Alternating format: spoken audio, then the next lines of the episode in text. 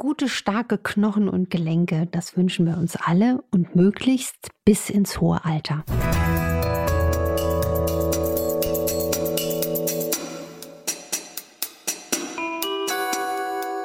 Dr. Anne Fleck, Gesundheit und Ernährung mit Brigitte Leben.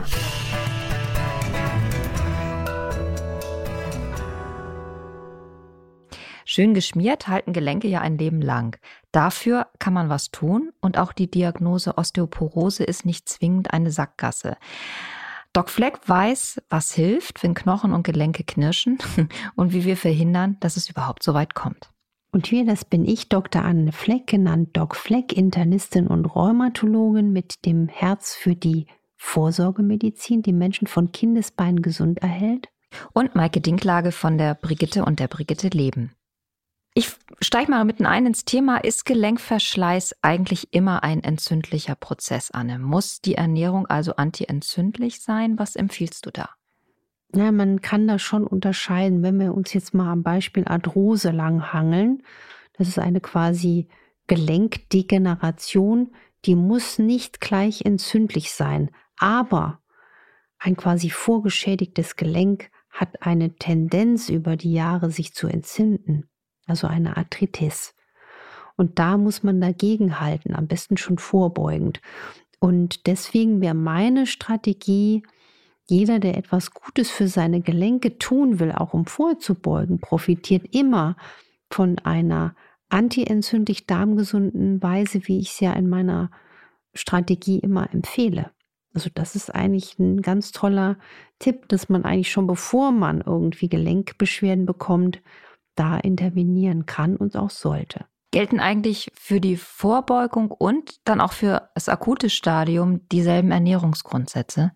Da muss man, finde ich, sehr differenzieren, ob jetzt jemand zum Beispiel eine Kniearthrose hat durch starkes Übergewicht. Ja, da wird man als Strategie empfehlen, wir machen eine Gewichtsreduktion, die zu jemandem passt, um damit das Knie zu entlasten und den Arthroseschmerz runterzubringen. Wenn jetzt jemand Gelenkschmerzen hat wegen einer schweren, akuten, entzündlichen, auch rheumatischen Erkrankung, da geht man auch nochmal individuell anders ran. Also da gibt es ja dann auch eine Empfehlung, dass man unter Umständen durch ein paar Tage Fasten auch den Entzündungsreiz deutlich hemmen kann.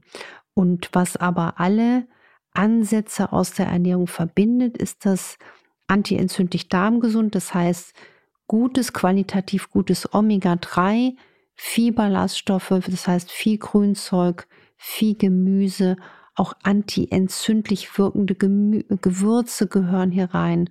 Zum Beispiel Kurkuma sei hier ganz prominent genannt.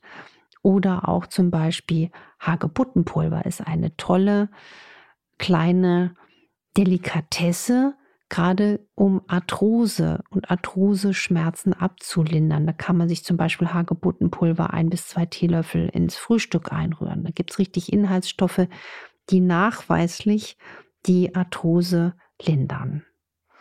Lass uns mal zur Diagnose Osteoporose kommen. Reimt sich. Diagnose Osteoporose. Stimmt. ähm, dabei ist es natürlich eigentlich gar nicht so besonders hübsch, die zu bekommen. Wie dramatisch ist das wirklich? Also muss ich dann damit rechnen, dass mir sehr bald schon die Knochen brechen oder kann es auch sein, ich habe Osteoporose und merke es gar nicht? Also das mal vorweg. Niemals dürfen wir uns so eine, finde ich, Frage stellen, wenn wir Osteoporose hätten, oh Gott, bricht jetzt gleich alles durch. Weil das ist so ein Satz, den müsste ich viel öfter sagen. Den sage ich auch gern auch in der Praxis. Angst ist der schlimmste Berater, das ist ja das, was man auch jetzt hier in der Corona-Zeit leider anmerken muss. Es war so fürchterlich, in die Angst zu gehen und wie wir auch die Angst immer weiter befeuert bekommen haben. Weil wenn wir in die Angst gehen, nehmen wir das gesamte von der Natur angelegte Heilprinzip und die Selbstheilungskräfte komplett aus dem Rennen. Und deswegen, wenn man Osteoporose hat, ist man natürlich auch in Gefahr und man sollte sich natürlich achtsam im Alltag bewegen. Also jetzt nicht noch Unfälle provozieren, wild mit einer großen Zehe auf der Leiter im Garten tänzeln. Was aber ganz wichtig ist, ähm, man sollte auch erstmal die Diagnose frühzeitig erkennen. Ich glaube, das ist wieder so ein Ding, wie wir neulich in der Folge hatten, wie viele Jahre vergehen, bis die Diagnose gestellt wird. Und hier nochmal so ein Appell an alle, die in medizinischen Heilberufen arbeiten. Man sieht doch allein schon, wenn man jemand körperlich, anständig, sorgfältig untersucht, an der Fältelung der Haut am Rücken, ob jemand potenziell eine Osteoporose ausbrüten kann. An der Fälter Fälterung ja. der Haut am Rücken. Das ja. habe ich noch nie gehört. Ja, ich bin einfach ein Fan der Medizin. Und wenn du zum Beispiel Menschen körperlich untersuchst oder gerade Frauen, die sogar sehr schlank sind, die haben ja eher ein höheres Osteoporose-Risiko, weil einfach die äh, Knochen stabilisierende, aufbauende Substanz hormonell auch aus dem Fettgewebe fehlt, dann kann so eine angedeutete Tannenbaum-ähnliche Fältelung der Haut ein wahnsinnig sinnvolles Hautzeichen sein ja, körperlich untersuchen ist einfach so hilfreich. Und jede Frau ab 50 sollte eigentlich das jetzt, wenn sie uns zuhört, ernst nehmen. Aber auch Männer sollten sich um ihre Knochendichte kümmern. Und was so wichtig ist, ähm, wenn jemand jetzt eine Osteoporose hat, auch immer hinterfragen, warum habe ich die gekriegt? Also ich lasse dann die Leute nicht so raus und sage jetzt hier Osteoporose und ne, so ist es, nicht selten habe ich schon erlebt, gerade jüngst bei einer Mitte 70-jährigen Frau, die sehr früh eine Osteoporose hatte und niemand hat hinterfragt, warum sie das hatte und sie hatte eine unerkannte Zöliakie. Das heißt, diese Frau hat lebenslang ähm, Gluten gegessen, aus Weizen, Dinkel, Gerste etc., hat es nicht vertragen und konnte gar nicht genug Nährstoffe wie Kalzium zum Beispiel oder auch Eisen oder Zink und aufnehmen über ihre Darmschleimhaut. Ne? Also da immer fragen, warum habe ich das bekommen? Frühzeitig Diagnose stellen und dann natürlich auch knochenstärkende Maßnahmen ergreifen. Kann ich mit solchen knochenstärkenden Maßnahmen den Verlauf der Krankheit noch aufhalten? Also ich habe unlängst von einer Freundin gehört, die hatte die Diagnose Osteopenie. Das ist die Vorstufe zur Osteoporose. Die hat dann sofort alles gemacht, was man ernährungstechnisch machen soll oder was das Internet so hergibt an Empfehlungen zu diesem Thema. Und bei der nächsten Knochendichte-Messung war die nahezu verschwunden. Ja, das geht. Und Osteopenie haben auch sehr, sehr viele Menschen, äh, auch gerne auch Sitztäter. Ähm, da kann man wirklich sehr viel dagegenhalten. Also gerade durch eine sinnvolle Ernährungsstrategie. Also dann ganz wichtig. Da wäre jetzt wirklich auch wichtig, die Nahrungsergänzung ins Boot zu holen, also Vitamin D plus Magnesium und Calcium, weil ohne Magnesium wird das Vitamin D, was man sich zuführt, nicht adäquat effektiv in den Körper eingebaut. Und dann natürlich auch Bewegung. Also erstens mal Bewegung, damit der Körper so eine kleine Ritterrüstung an Muskeln bekommt, die einen so ein bisschen schützen. Und zum anderen wirken ähm, Muskeln ja auch antientzündlich, was auch eine immer sinnvolle Strategie ist, nicht nur bei Osteoporose. Und zum anderen zum Beispiel Bewegungen, die wirklich die Knochen zum, zum Aufbau bringen. Ne? Also auch, auch, auch zum Beispiel Walken, Trampolin, Vibration, ähm, Joggen, also das ist alles, was so den Körper ein bisschen, den Knochen in, in, in, in quasi motiviert, sich weiter äh, zu entwickeln. Und ein Nährstoff wird immer vergessen. Das ist wie das Vitamin C. Vitamin C ist elementar im gesamten Bindegewebe, Kollagen und Knochenstoffwechsel. Vitamin C wirkt unmittelbar auf diese Osteoplasten, die auch wirklich die Knochen neu bauen. Vitamin C brauchen wir nicht nur zur Antioxidanzkraft, zur Antioxidanzkraft gegen Lipidoxidation, gegen Fette. Wir brauchen Vitamin C vom, zum Einbau von Eisen in den Körper. Manche junge Frauen wissen das, aber wenn ich Eisen nehme, soll ich besser Vitamin C nehmen. Aber Vitamin C brauchen wir auch, um Neurotransmitter zu bilden, um uns die Stresstoleranz zu verbessern, vor Depression zu schützen, die Leber zu stärken, die Tumorzellen aus dem Laden zu werfen und für gesunde Knochen. Also muss ich nochmal erweitern, Vitamin D, Magnesium, Vitamin C und Calcium. Dann lass uns noch einmal über die ähm, Art der Einnahme sprechen.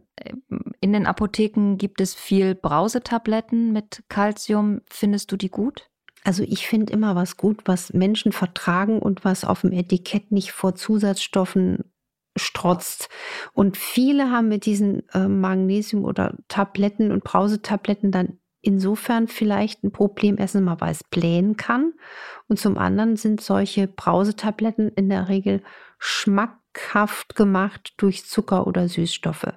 Also insofern werden die dann niemand Favorit. Magnesium und Calcium, diese Kombi, wie, wie nehme ich das denn am besten? Da muss man keine Angst haben, dass man sich da äh, quasi eine Aufhebung schafft. Das steht manchmal so im Raum. Aber das ist, ähm, ich, wenn man jetzt ganz sicher sein will, kann man auch die Magnesiumeinnahme abends gerne machen. Wer einen großen Magnesiummangel hat, viel Stress hat, der profitiert auch von der Einnahme morgens und abends.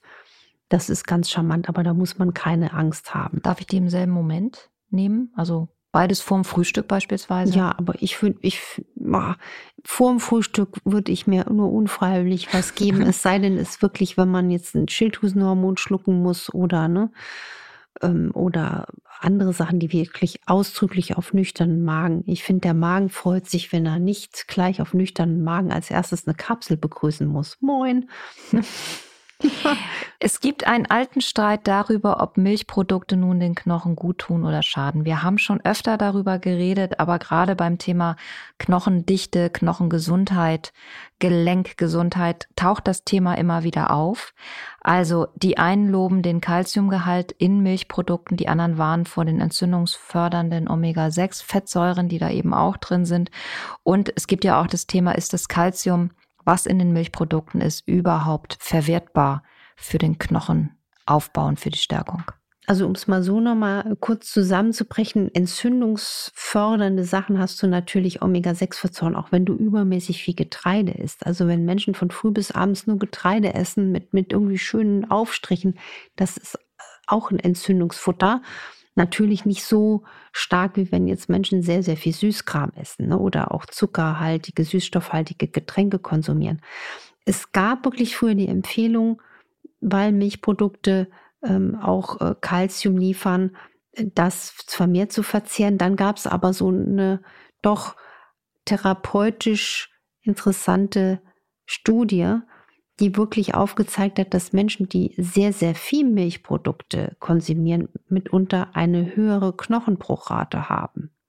Und das hat dann zu einer Umkehr im Denken geführt, dass eigentlich modernere Empfehlungen sagen, Milchprodukte deutlich reduzieren. Und da muss ich sagen, es gibt insofern charmantere Varianten, um das Kalzium aufzupeppen. Übrigens wird immer unterschätzt, wie zum Beispiel auch Kohlgemüse ein toller Kalziumlieferant ist oder Brokkoli oder auch Sesam.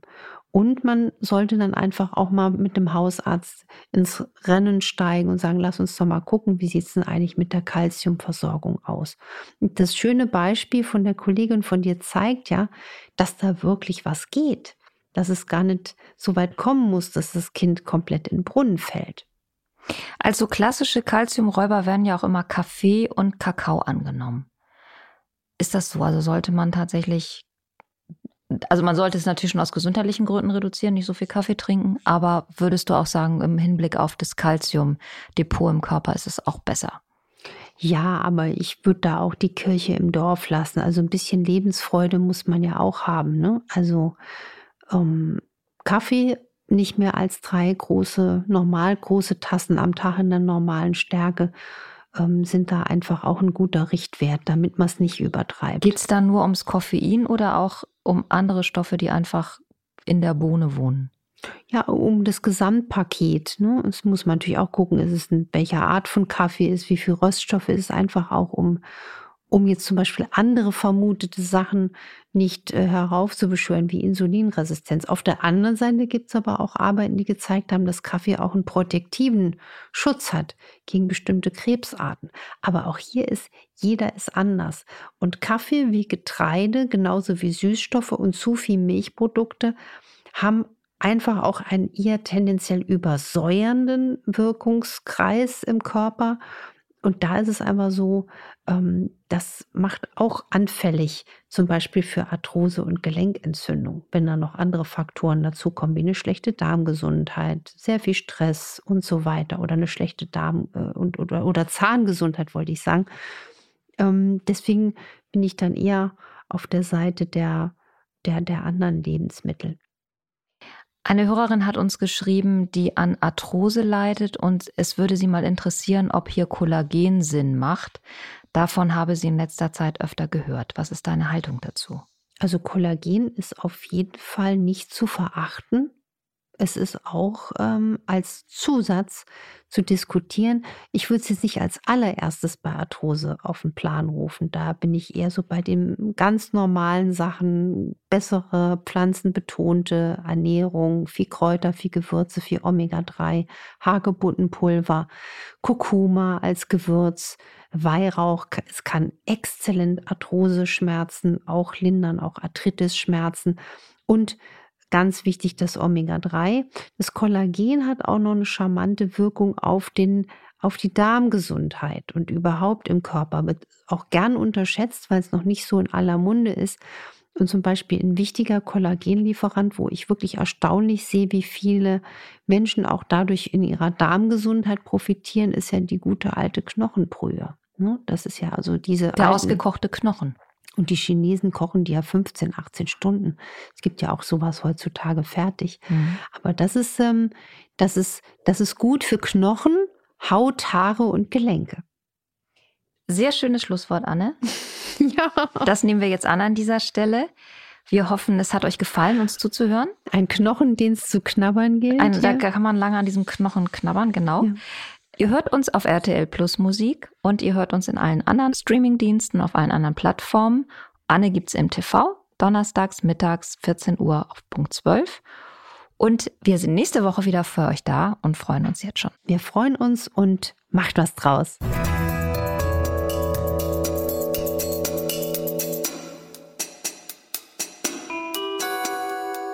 Dr. Anne Fleck, Gesundheit und Ernährung mit Brigitte Leben.